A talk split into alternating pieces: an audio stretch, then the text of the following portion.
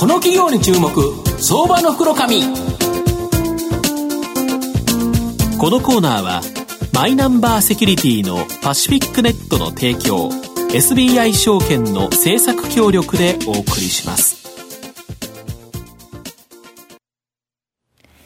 ここからは相場の福の神 SBI 証券投資調査部シニアマーケットアナリスト藤本信之さんと一緒にお送りしてまいります藤本さんこんにちは。毎度相場の福の神こと藤本でございます。今日は元気がいいですね。なぜならば、うん、藤波が完封と。昨日ね。たまにはね、一番でしょ、ちょ、ね、ちょっと勝てなかったですからね、うん、スカッと勝ってくれたので、まあ気持ちよくですね、うん、えー、行きたいなと思うんですけど、はい、今日はそれほど気持ちいい状態でですね、うん、えー、銘柄ご紹介したいんですが、えー、証券コードが、えー、3928、東証マザーズ上場、マイネット代表取締役社長の上原仁さんにお越しいただいております。上原さん、よろしくお願いします。はい、よろしくお願いします。よろしくお願いします。このマイネットさんはですね、東証マザーズ上場で、今現在株価3430円で、売買単位100株ですから、まあ、約34万円程度で買えると。いう会社さんなんですが、えー、東京都港区ですね、北青山に本社がある、えー、買収提携によりですね、獲得したゲームタイトルを、うん、まあ、卓越した運営力で成長を発展させるスマートフォンゲームのスカンダリー市場。まあ、この言葉自体ですね、もう前西さんが作られたんですけど、このトップランナー企業という形になります。で、現在、えー、18タイトルのスマートフォンゲームを運営してます。で、スマートフォンゲーム向けに総合送客ネットワーク、えー、黒プロというものがあるんですけど、これを提供運営しており、自社のゲーム内でですね、総合送客を行うことによって、お客様を飽きさせずにですね、マイネット運営のゲーム内に囲い込みを図っていると。いう形になります。まあ、今後伸びつつあるですね、スマートフォンゲームセカンダリー市場においての、まあ、ニッチトップ企業で、まさに注目の成長企業ということなんですが、はい、あの、上原社長、あの、スマートフォンゲームセカンダリー市場、この言葉自体御社が作られたということで、はい、まあ、この、この市場自体も本当、御社が作り上げた市場なんですけど、はい、具体的にですね、どんなビジネスなんですかね。はい。えー、っと、このスマホゲームセカンダリ市場、えー、っと、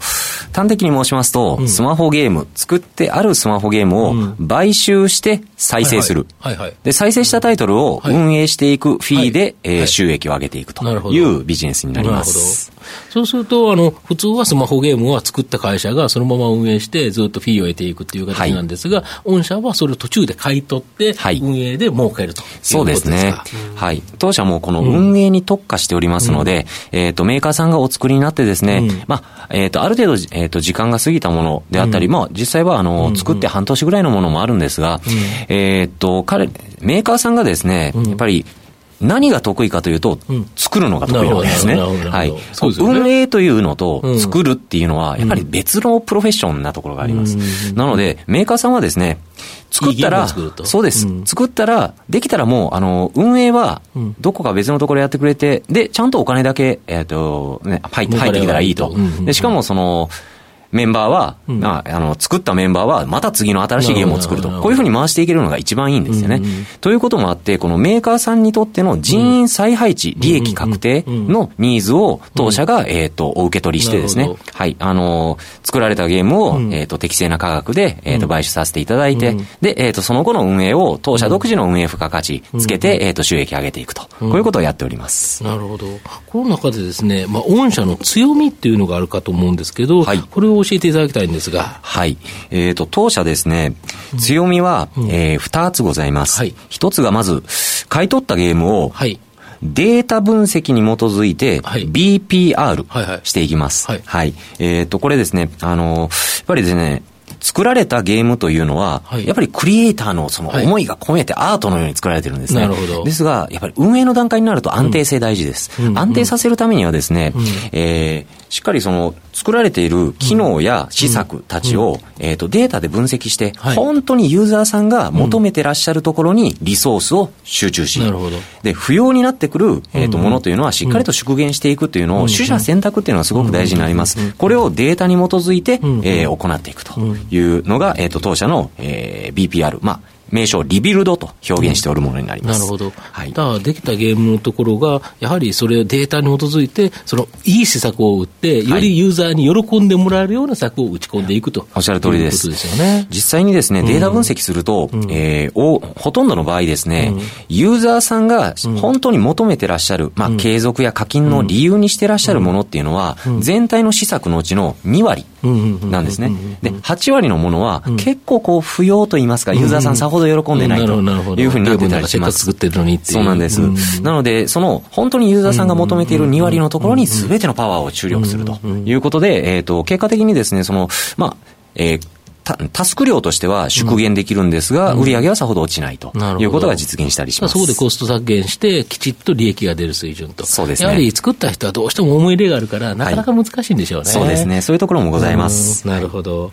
あと最近ですね、はいベトナムにおけるオフショアサービス事業やソーシャル事業ゲーム事業を行っているですね、GNT さんという会社さんと業務提携を発表されているんですが、はいこの提携内容とですね、狙いっていうのを教えていただきたいんですが。はい。えー、まずですね、G GNT さんの、まず今回6月1日に、はいえっ、と、一つのタイトルを、えっ、と、GNT さんから買収いたしました。これはもうこれまでの18タイトル同様のものになりますね。加えての業務提携についてはですね、うん。うん。その GNT さんがこれまでも、うんベトナムに二十数名の、えっ、と、すごく強い日本向けのうん。イラストを作れるイラストチームを作ってらっしゃいました。あ、日本向けのっていう感じなんですか？で、この方々がもう3年4年とですね、熟練した日本向けの、えっ、と、イラストをかあの描けるチームなものでですね、で、このチームをベースにして、当社、マイネットのイラストラボをですね、なるほど。ベトナムに形成するという業務提提携を結びました。これによって、うん。あの、コストとしてはやはりベトナム、あ大変コストはローコストで、えっと、しか、しかしながら、この3年4年の日本向けの、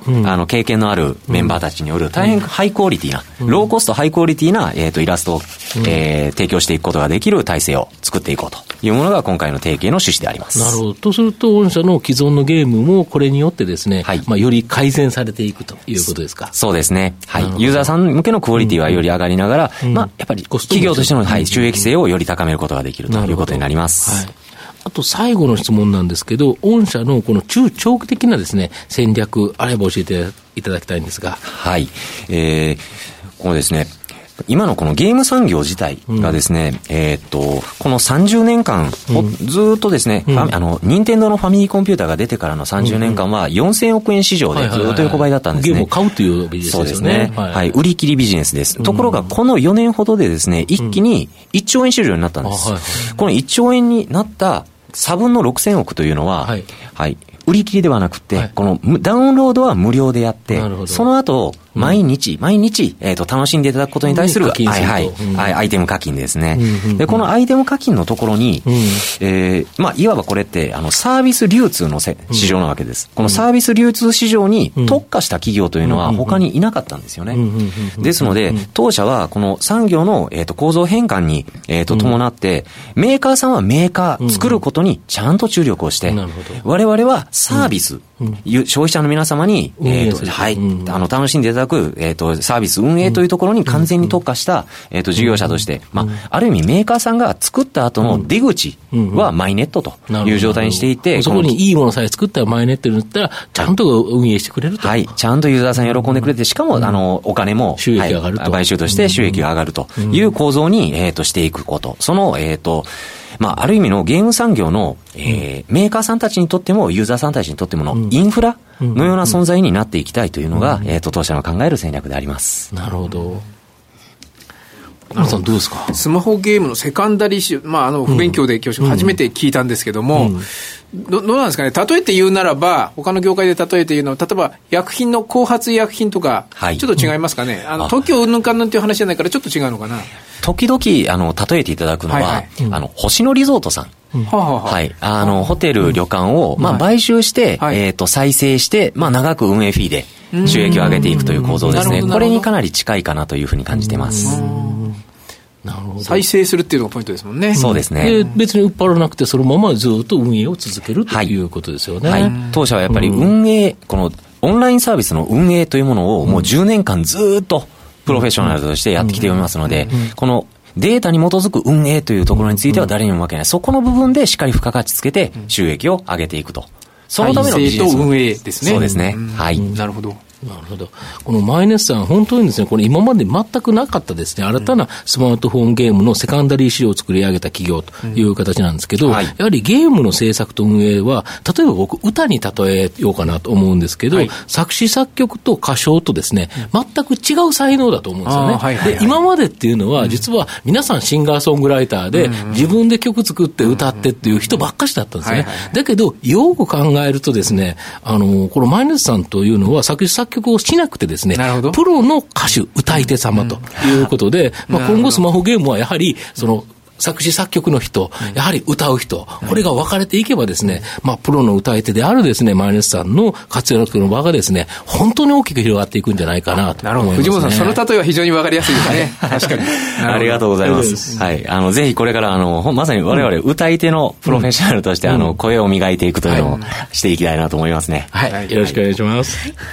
え今日は3928東証マザーズ上場マイネット代表取締役社長の上原仁さんにお越しいただきました。上原さん、ありがとうございました。はい、ありがとうございました。藤本さん、ありがとうございました。どうもありがとうございました。ありがとうございました。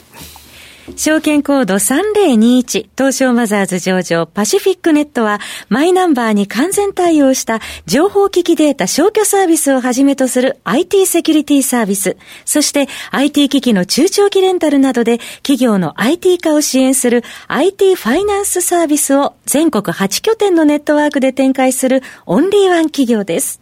取引実績1万社を超えるスペシャリスト集団、証券コード3021、東証マザーズ上場パシフィックネットにご注目ください。この企業に注目、相場の福の神。このコーナーは、マイナンバーセキュリティのパシフィックネットの提供を SBI 証券の政策協力でお送りしました。